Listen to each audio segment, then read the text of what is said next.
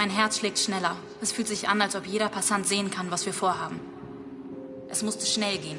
Durch die Vordertür herein, die Flugblätter austeilen und hinten wieder raus. Das Ganze musste geschehen, bevor die Vorlesungen zu Ende gehen. Uns pocht das Herz. Immer wieder schauen wir uns um, damit wir nicht entdeckt werden. Wir rennen hoch, teilen die letzten Blätter aus und genau in diesem Moment läutet es und die Vorlesungen sind zu Ende. Ich sehe einen Stapel Blätter auf der Balustrade und erkenne die Gelegenheit. Das müssen wir ausnutzen. Mit viel Schwung schubse ich die Blätter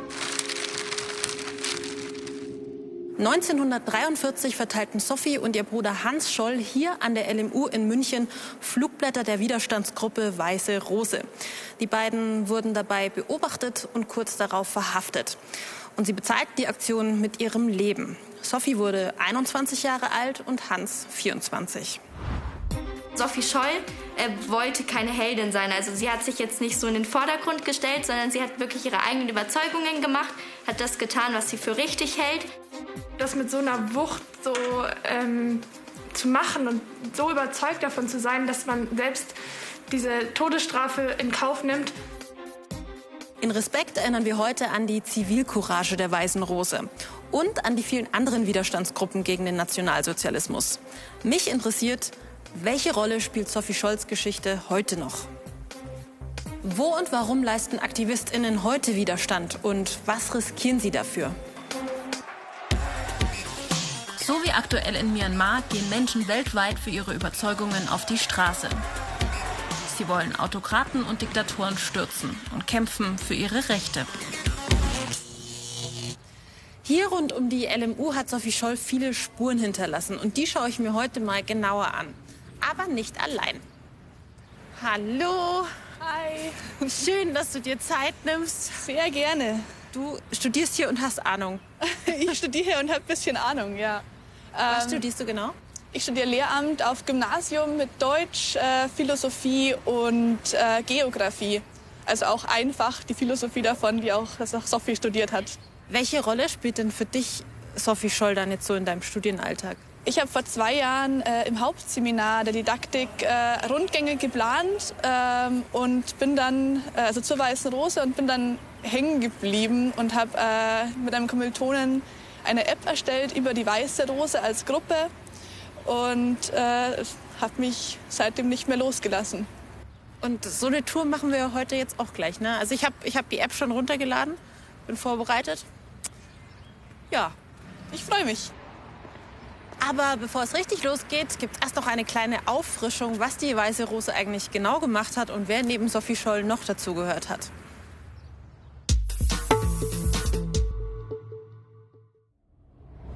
Die Weiße Rose war eine deutsche Widerstandsgruppe gegen die Nazis, die vor allem aus Studentinnen bestand.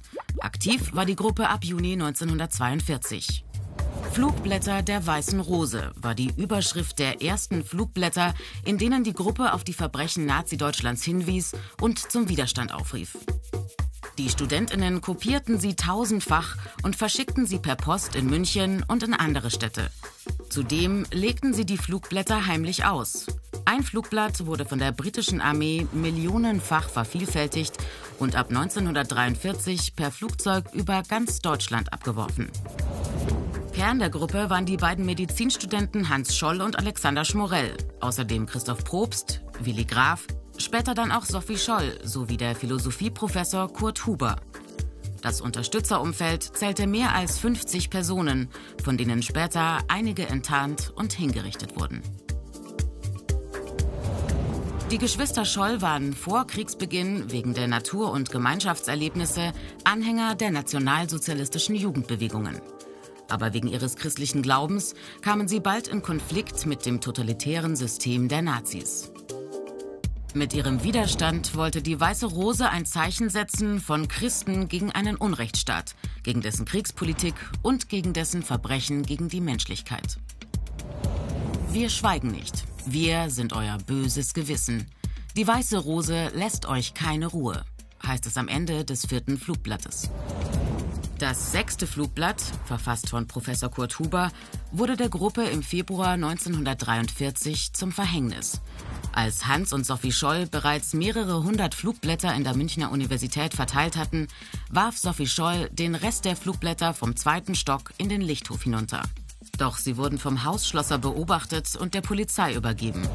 Nur wenige Tage später, am 22. Februar 1943, wurden Hans und Sophie Scholl sowie Christoph Probst zum Tode verurteilt und noch am selben Tag enthauptet. Willi Graf, Alexander Schmorell und Kurt Huber wurden ebenfalls verurteilt und hingerichtet.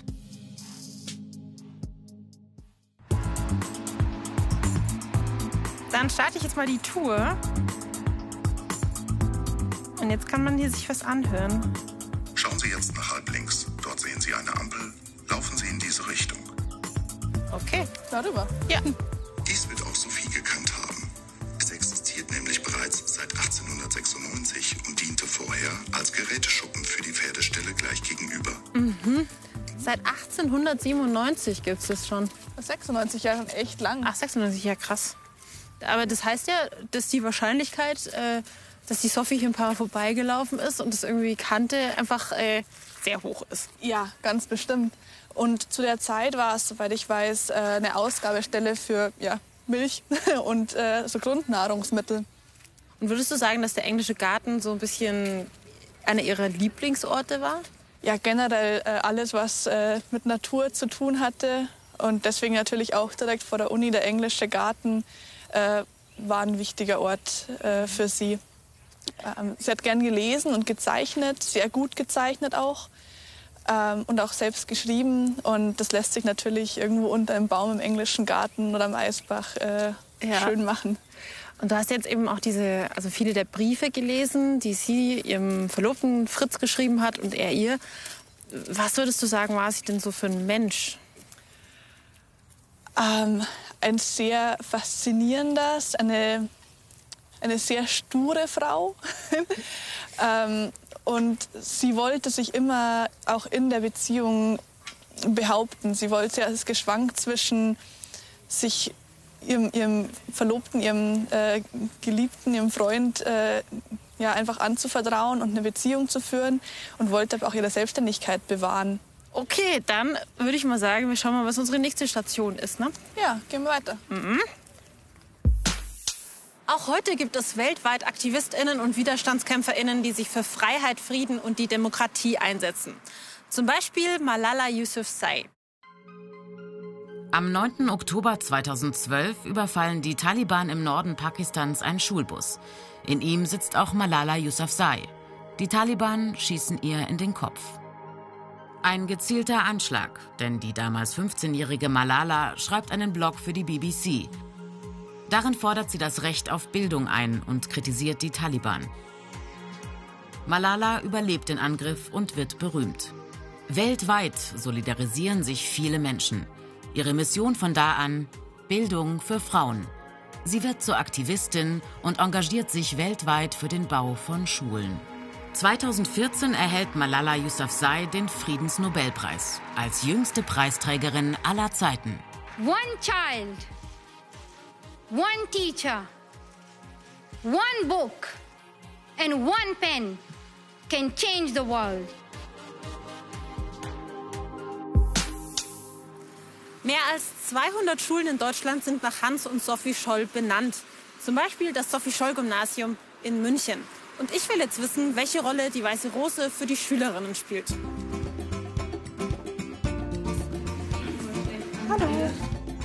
Ich mache beim Projektseminar der Oberstufe mit.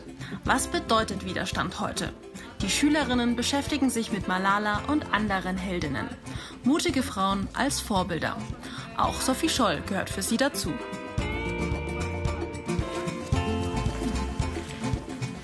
Ja, mich würde interessieren, die Geschichte der Weißen Rose und von Sophie Scholl, ist das für euch eher eine mutige oder eher eine traurige Geschichte?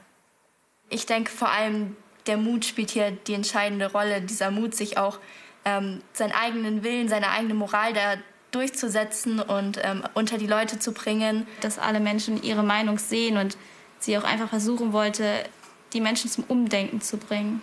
Sie ist ja extra nochmal hochgelaufen und hat die Flugblätter runtergestoßen in diese Halle rein. Und ich finde, dass vor allem das einfach zeigt, wie viel Mut sie auch aufgeweist hat und wie mutig sie war und wie, wie stark auch ihr Wille war und was sie dafür alles gemacht hat. Doch es gibt auch Menschen, die diese Zivilcourage missbrauchen. In letzter Zeit tauchen immer wieder Statements von Menschen auf, in denen sie die heutige Politik als Diktatur darstellen. Ja, hallo, ich bin Jana aus Kassel und ich fühle mich wie Sophie Scholl. Da ich seit Monaten aktiv im Widerstand bin, Reden halte, auf Demos gehe, Flyer verteile. Okay, also was geht denn bei diesem Video in euch vor? Wer hat ihr, sag ich mal blöd, wie es klingt, aber die Erlaubnis gegeben, dass sie sich so nennen kann? Weil es hat nichts damit zu tun und es ist nicht der gleiche Widerstand und es wird auch nie der gleiche Widerstand sein. Coronavirus versus Krieg, schlimmste Diktatur, äh, Judenverfolgung. Es ist, es ist so, so zwei Extreme. Und dann selbst denke, ja, ich gehöre der Querdenkerbewegung an. Ich stelle mich gegen diese Corona-Maßnahmen, ich mache auch Widerstand und dann bin ich halt Sophie Scholl. Obwohl sie wahrscheinlich gar nicht weiß, was Sophie Scholl gemacht hat. Zu welcher Zeit sie gelebt hat, vielleicht auch nicht. Und ja. Also denkst du auch, das könnte so ein, so ein Unwissen sein, was einfach dazu führt, dass Menschen sich so äußern, so ja, unüberlegt auch. Ja. Sophie liebte jedenfalls die Stadt. Kurz nach ihrem Umzug schrieb sie: Endlich bin ich in München in dieser herrlichen Stadt. Ich stelle es mir also wahnsinnig schwierig vor, als Frau irgendwie zu der damaligen Zeit ja, diese Rolle einzunehmen, die sie dann da hatte, oder? Ja, das kann ich mir auch vorstellen und so kommt es auch in den Briefen und den Überlieferungen äh, rüber.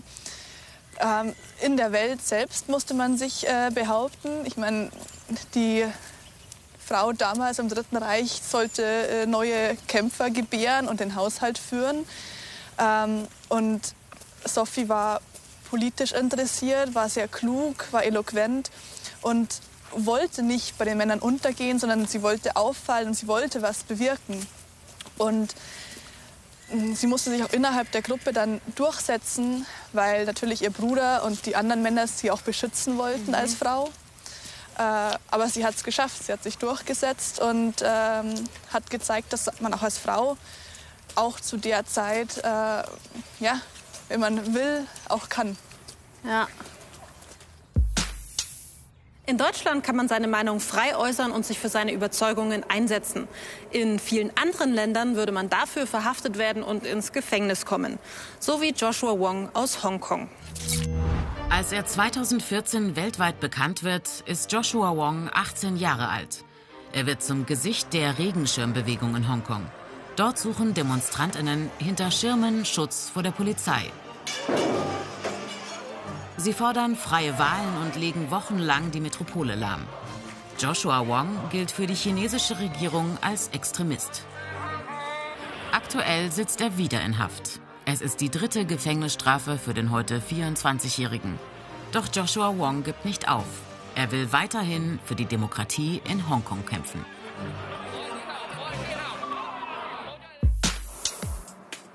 Ich bin jetzt im Justizpalast München und treffe mich mit Markus Schmorell, dem Neffen von Alexander Schmorell. Alexander Schmorell war ja auch Mitglied der Weißen Rose und wurde auch von den Nationalsozialisten hingerichtet. Und wir treffen uns jetzt in dem Saal, in dem der Prozess gegen die Weiße Rose damals stattgefunden hat. Hallo. Frau Pusch, grüß Gott. Hallo. Ja, danke, dass Sie sich ein bisschen Zeit für uns nehmen. Ja, gerne. Wie schwierig war es denn überhaupt, Leute zu finden zu dieser Zeit, die genauso gedacht haben wie man selber? Ist ja auch gefährlich gewesen, oder? Also äh, genauso gedacht haben die alle nicht. Einer wie der andere nicht. Aber, ähm, und es war sehr schwierig, überhaupt jemanden zu finden, mit dem man darüber sprechen konnte, wie man denkt. Welche Rolle hat denn dann Freundschaft bei der Weißen Rose gespielt? Eine wesentliche. Ohne Freundschaft wäre dieser Widerstand nicht denkbar äh, gewesen man hat sich ausgetauscht, man hat sich motiviert, man hat dem anderen, wenn er mal wieder nicht so gut drauf war, auch geholfen. Sie haben sich gegenseitig auch in, ihrer Unterschiedlichkeit akzeptiert. und waren sehr tolerant miteinander. Auch natürlich, weil ihnen der gemeinsame Widerstand wichtig war. Die Prozesse gegen die Weiße Rose finden vor dem Volksgerichtshof statt. Am 22. Februar 1943 sitzen die Geschwister Scholl und Christoph Probst auf der Anklagebank. Die Verhandlungen führt der sogenannte Blutrichter Roland Freisler. Um 12.45 Uhr verurteilt er sie wegen Hochverrats zum Tode. Nur vier Stunden danach wird das Urteil im Gefängnis Stadelheim vollstreckt. Die Geschwister Scholl und Christoph Probst werden mit dem Fallbeil hingerichtet. Widerstand gegen die NS-Diktatur zeigten auch viele Menschen, die nie bekannt geworden sind und meistens vergessen werden. Wir haben ein paar Beispiele zusammengefasst.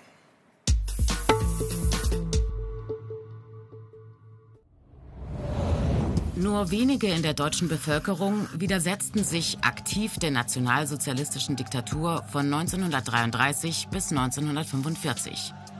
Aber diese wenigen gab es überall und die Formen des Widerstandes waren vielfältig. Es gab Einzelgänger wie Georg Elser. Er versuchte im November 1939 Hitler bei einem Auftritt im Münchner Bürgerbräukeller mit einer selbstgebauten Bombe zu töten. Ein anderes Beispiel ist die Widerstandsgruppe Die Weiße Rose, die vor allem aus Studentinnen bestand und ab 1942 aktiv war. Die Gruppe um Graf von Stauffenberg wiederum ist ein Beispiel für Widerstand aus dem Militär heraus ab 1944. Aber auch deren Versuch, Hitler zu stoppen, scheiterte.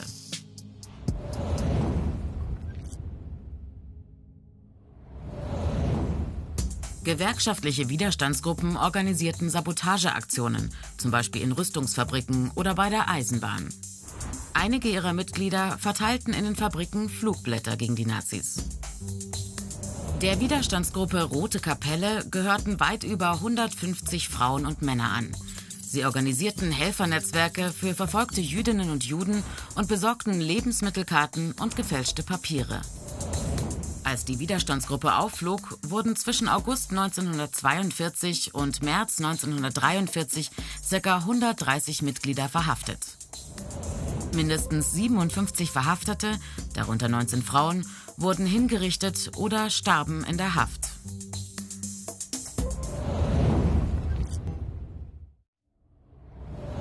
Ein Beispiel sind die Edelweißpiraten. Tausende Jugendliche, meist aus dem Arbeitermilieu, waren vor allem im Ruhrgebiet und um Köln aktiv. Sie setzten der Hitlerjugend eine freie Jugendkultur entgegen, genauso auch wie die Swing-Jugend, die ebenfalls brutal unterdrückt wurde. Viele wurden verhaftet und landeten in Arbeits- oder Konzentrationslagern oder wurden zu Selbstmordkommandos vor allem an die Ostfront geschickt, wo viele starben.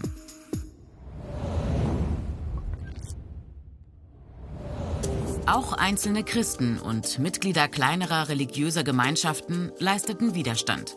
Zu den bekanntesten Personen zählen der evangelische Pfarrer Dietrich Bonhoeffer und der katholische Jesuitenpater Alfred Delp.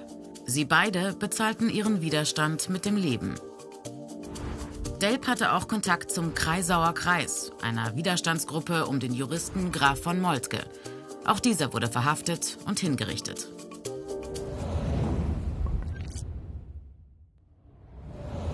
Jüdischen Widerstand gab es seit Beginn der Nazi-Herrschaft und in vielfältiger Form. Zum Beispiel die Herbert Baum-Gruppe, die vor allem aus jungen Jüdinnen und Juden bestand, viele aus kommunistischen und sozialistischen Kreisen. Nach einem Brandanschlag auf eine nationalsozialistische Propagandaausstellung 1942 wurden die Beteiligten von der Gestapo aufgespürt und verhaftet. Herbert Baum und mindestens 27 weitere Mitglieder der Gruppe wurden ermordet. Zahlreiche andere erhielten lange Haftstrafen. Auch von ihnen überlebten nur wenige. Sophies Abenteuer in München begannen genau hier in diesen Straßen. Okay, also hier hat Sophie Scholl gewohnt und wir sind jetzt schon an der Mandelstraße 28 vorbeigekommen. Da hat Willi Graf gewohnt. Also die waren ja wahnsinnig nah beieinander alle. Ja, total. Also Hans Scholl ähm, hat auch nur weniger als einen Kilometer weiter gewohnt. äh, und nah an der Uni. Es war alles sehr nah beieinander, ja. Und wie wichtig würdest du sagen, war denn, dass Sie so nah aneinander gewohnt haben? Ich glaube, dass das äh, sehr hilfreich war. Wenn man natürlich lange Strecken zurückbringen, zurücklegen muss, kann man nicht mal schnell vorbeischauen. Und äh, gerade als dann der Widerstand wirklich aktiv wurde, konnten sie natürlich auch als Freundeskreis noch enger zusammenrücken. Also hier sind wir ja an, dem, an der ersten Station Sophies in München. Sie hatte ein Zimmer und ist dann aber äh, in die Franz-Josef-Straße mhm. gezogen. Und, ja, dann äh, gehen wir da jetzt hin. Genau. Okay. Sophie überlässt ihre Wohnung in der Mandelstraße Willi Grafs Schwester Anneliese. Okay, also und hier haben die beiden jetzt gewohnt. Ja, genau. Eigentlich in der genau der Zeit des Widerstandes. Ähm, Juni 42 bis Februar 43. Äh, die ersten vier Flugblätter sind in München-Harlaching im Haus Alexander Schmorells Elternhaus mhm. ähm, entstanden. Und äh, später dann eben auch hier war dann vielleicht auch eine der Besonderheiten bei Sophie Scholl, dass sie eben so durchgehalten hat und dass sie bis zum Schluss gesagt hat, sie würde es wieder genauso machen. Ja, das ist ja eine bekannte Szene in Filmen, natürlich äh, oft in Szene gestellt. Ähm, aber es war wohl so, dass sie wirklich bis kurz vor ihrem Tod gesagt hat, äh, das, wofür ich da einstehe, ist das Richtige. Und das hatte doch die ganze Gruppe gemein, dass sie gesagt haben, dann, wenn ihr euch entschieden habt, dann handelt. Gewalt gegen RegierungsgegnerInnen ist auch heute noch in vielen Ländern ein großes Problem. Oft wird versucht, sie mit grausamen Mitteln zum Schweigen zu bringen. So wie im Fall der Whistleblowerin Chelsea Manning. Chelsea Manning spielt 2010 der Enthüllungsplattform Wikileaks dieses Video zu.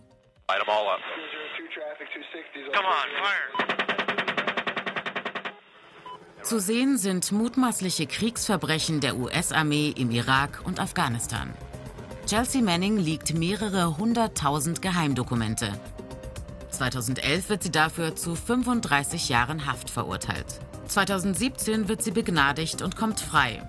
Aber während der Präsidentschaft Trumps wird sie 2019 wieder verhaftet. Erst nach einem weiteren Jahr im Gefängnis kommt Chelsea Manning schließlich frei. Ich bin unterwegs nach Thema in Thüringen. Dort kämpfen Menschen nicht gegen Kriegsverbrechen, sondern gegen Rechtsextremismus.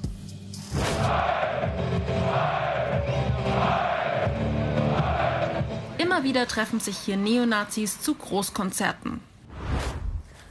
Ja, Thema sieht ja auf den ersten Blick total nett und beschaulich aus. Und irgendwie kriege ich das mit den krassen Bildern aus der Recherche gar nicht so richtig zusammen. Deswegen treffe ich mich jetzt mit Thomas Jakob, der ein Bündnis gegen Rechts gegründet hat und lass mir das Ganze mal so ein bisschen genauer erklären.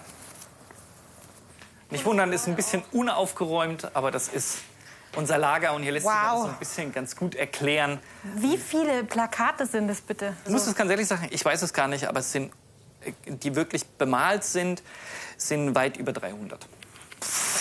Was hat es denn mit den Kreuzen auf sich? Genau, das ist äh, basierend auf einer Aktion, die wir äh, im Jahr 2018 im Endeffekt durchgeführt haben. Weil wir haben immer wieder gemerkt, gerade wenn diese großen Konzerte da waren, dass sehr stark und häufig verharmlost wurde. Mhm. Dass gesagt wurde im Endeffekt, ach, die machen doch nur Musik auf der Wiese und im Endeffekt machen die ja auch nichts weiter. Die räumen die Wiese danach auch auf und alles Mögliche. Und wir haben aber bewusst gesagt, nee, nee, das ist ein Vernetzungsort. Wir haben bewusst gesagt, wir müssen diese Verharmlosung wegnehmen und haben dann gesagt, wir müssen darauf aufmerksam machen, dass dieser Rassismus und Rechtsextremismus tötet. Hättest du denn, hättest du denn von dir gedacht, dass du irgendwann mal aktivistisch so aktiv wirst? In der, in der Breite glaube ich nicht, muss ich ganz ehrlich sagen. Es ist, ähm, man wird hier groß, man, ich sag mal so, ich bin frühzeitig zum Abitur ähm, weggegangen von Thema, bin dann aber immer wieder hergekommen, habe meinen Zivildienst hier alles gemacht und bin hier auch sehr stark verwurzelt. Ähm, aber so richtig tief politisch verwurzelt war man nicht. Man hat eine, Position gehabt, obwohl ich muss ganz ehrlich sagen, Thema war schon immer ein ganz offener Ort. Also ich hatte als Jugendlicher auch lange Rastas, man mag es jetzt kaum noch sich vorstellen, aber äh, und es war okay. Ich wurde weder angefeindet noch ähm, als, als merkwürdiger Vogel angesehen oder sonst irgendwas, sondern man konnte es hier leben. Und ähm, Dann aber auf einmal, als dann deutlich wurde, was hier heranwächst über die Jahre hinweg, seit 2015, welche Bedrohungslage hierher kommt, das war eigentlich der Punkt, wo ich gesagt habe, nee, nicht mit meiner Heimatregion. Die Konzerte organisiert ein überzeugter Neonazi aus dem Ort. Ihm gehört auch diese Gaststätte, Treffpunkt für Holocaustleugner, Ultrarechte und NPD-Funktionäre. Gleich nebenan hält Uwe Schneider mit seinem Imbiss dagegen. Auch er engagiert sich gegen rechts. Dass Uwe hier auch da ist. Grüß dich, Uwe. Na, Hallo. alles gut? Das ist ja schon eine sehr große räumliche Nähe. Also es sind ein paar Meter, ne? Ja, ich habe mir so ausgesucht. Und wie ist das mit so einer Nachbarschaft? Äh, manchmal ist es belastend. Meistens äh, versucht man es zu ignorieren. Wirst du denn da manchmal angefeindet? Hier direkt also, nebenan? Äh, direkt nicht. Das äh, kann ich nicht sagen, dass ich direkt angefeindet werde. Das ist relativ ganz, also ganz, ganz selten. Aber es kommt schon vor, dass äh, hier Schäden sind. Naja, das Extremste war eigentlich, dass ich äh, nachts durch den Hund geweckt wurde. Der hat rasend gebellt und ich bin runter. Uns lag äh, ein Molotow-Cocktail hier drinnen, der zerschmissen, der aber Gott sei Dank nicht gezündet hat. Sonst wäre mir die Hütte abgebrannt. Wie fühlst du dich denn, wenn du siehst, dass in den Medien dein Ort so als der rechte Ort irgendwie dargestellt wird? Das ist nicht unbedingt schön, weil es ja nicht zutrifft. Aber es kann ja jeder herkommen und sich selber ein, ein Urteil bilden. Und viele tun das auch. Um ihren Ort kämpfen auch die AktivistInnen vom Bündnis für Demokratie und Weltoffenheit. Thomas und seine Nachbarn wehren sich mit Protesten und Kreuzen gegen die unerwünschten Gäste in ihrem Heimatort. Thomas will mir noch die Festivalwiese zeigen. Reichsacker wird sie auch genannt. Es ist gar nicht so groß. Ja, nee, ich ist gar nicht so groß. Wenn, ich dachte mir, so viele Menschen wieder kommen, dann muss das irgendwas Größeres sein, ne? Da kommen Tausende von Menschen, die, keine Ahnung, die Hälfte davon hat, äh, sieht halt einfach aus wie, Wie Nazi. wie Nazis. Haben irgendwelche Tattoos, keine Haare mehr, Springerstiefel, entsprechende Sprüche auf den T-Shirts. Das äh, schüchtert doch sehr ein, oder? Das schüchtert natürlich ein und damit wird ja aber auch gearbeitet. Und es war dann erst für uns wichtig, genau sich diese Angst auch zu stellen und zu sagen, und trotzdem müssen wir ran. Das nützt nichts, wenn wir im Ort sind und sind dort unter uns, das ist gut, sondern wir müssen direkt ran, die müssen sehen, dass es Protest gibt, dass Leute sagen Nein. Was gibt dir denn ganz persönlich Kraft und was motiviert dich vielleicht auch für den Protest? Kraft gibt mir wirklich zu sehen, etwas zu tun hilft. Ich will mich irgendwann nicht fragen an der Stelle, was hast du getan, um es zu verhindern. Und ich glaube, das ist für mich sehr wichtig, dass ich sagen kann, ich habe etwas getan. Ob es ausreicht, weiß man nicht. Aber ähm, ich will mich da nicht wirklich zurücklehnen und dann sagen, ups, was ist da auf einmal gewesen? Was haben wir verpennt oder was habe ich versäumt an der Stelle? Nein, das ist mein Antrieb zu sagen, ich will was tun. Die Geschichte von Sophie Scholl und der Weißen Rose ist eine sehr traurige, aber sie ist auch eine sehr mutige. Und natürlich kann man die Zeit damals nicht mit heute vergleichen. Aber egal zu welcher Zeit, ist es immer wichtig, dass man seine Stimme erhebt. Und manchmal sind es auch gar nicht die großen Sachen, die man tun muss. Wichtig ist eben nur, dass man was tut.